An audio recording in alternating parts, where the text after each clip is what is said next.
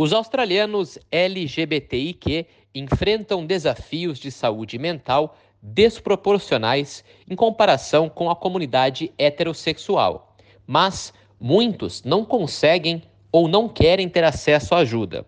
Novas pesquisas revelam que esses problemas adversos de bem-estar estão custando bilhões de dólares à comunidade LGBTIQ. Há crescentes pedidos de investimentos em serviços de saúde e maior conscientização sobre doenças mentais na comunidade australiana.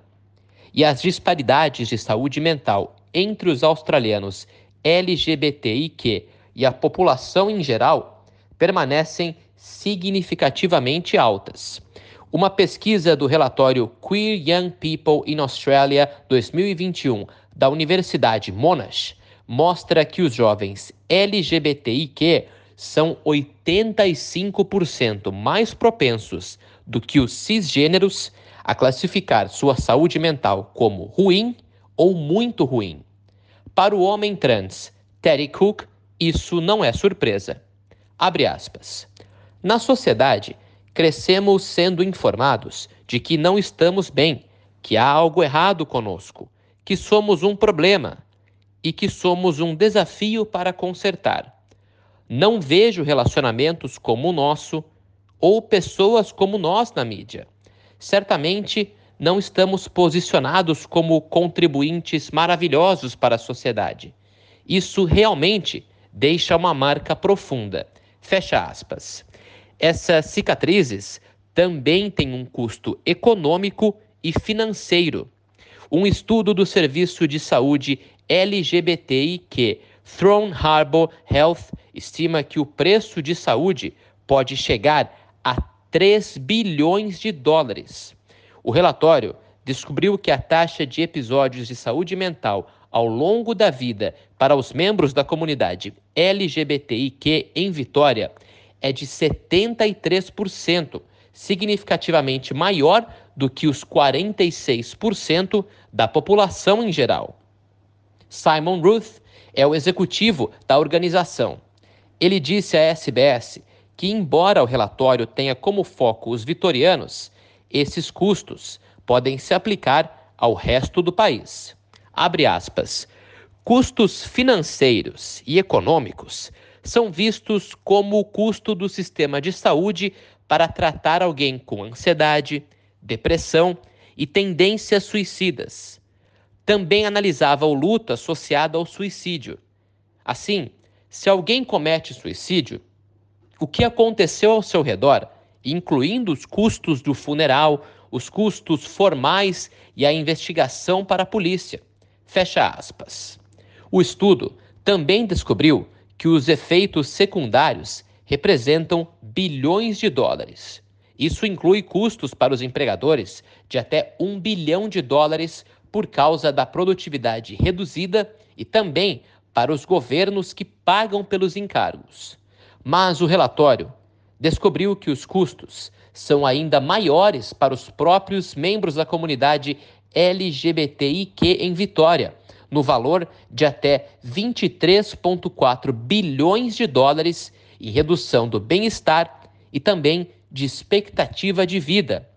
A CEO da LGBTIQ Health Australia, Caroline Giuseppe, diz que quantificar esses custos ajuda a aconselhar os governos para onde direcionar seus investimentos. É importante colocar um valor em dólares no custo de resultados adversos de saúde mental, porque, na verdade, nos permite construir uma resposta apropriada. A experiência viva das pessoas e suas vidas e suas comunidades são impactadas por coisas como estigma e discriminação, além de outras variáveis, como idade, classe social, se a pessoa vive em uma área remota ou regional, se faz parte dos povos das primeiras nações e as maneiras que essas identidades e experiências e características impactam na experiência vivida das pessoas que sofrem com problemas de saúde mental. Fecha aspas.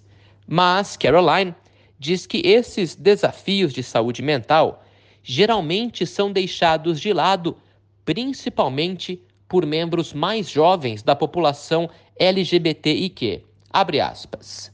Acho que há uma série de fatores pelos quais os jovens LGBTIQ, em particular, lutam em termos de acesso a serviços e apoios, principalmente quando eles não são aceitos em seu meio. Temos a maioria das pessoas LGBTIQ em toda a Austrália acessando os principais serviços de saúde mental. Fecha aspas. Os defensores dos direitos LGBTIQ continuam pedindo serviços de saúde mental personalizados para australianos LGBTIQ, incluindo espaços onde eles se sintam seguros e ouvidos. Simon diz que é comum as pessoas LGBTIQ adiarem os cuidados de saúde por medo de discriminação. Abre aspas. Existe uma teoria chamada estresse de minoria para as pessoas LGBTIQ. Toda vez que conhecemos alguém novo, toda vez que vamos ao médico, toda vez que estamos em um lugar novo, sempre existe aquela experiência de ter que sair do armário. Nunca se sabe se vai ser uma experiência positiva ou não. Recentemente, meu parceiro estava no hospital e eu tive que ligar para o hospital quatro vezes quando fui transferido para pessoas diferentes. Eu dizia que meu parceiro estava internado e eles diziam: qual é o nome dela? E eu tive que corrigi-los e dizer: bem, o nome dele é.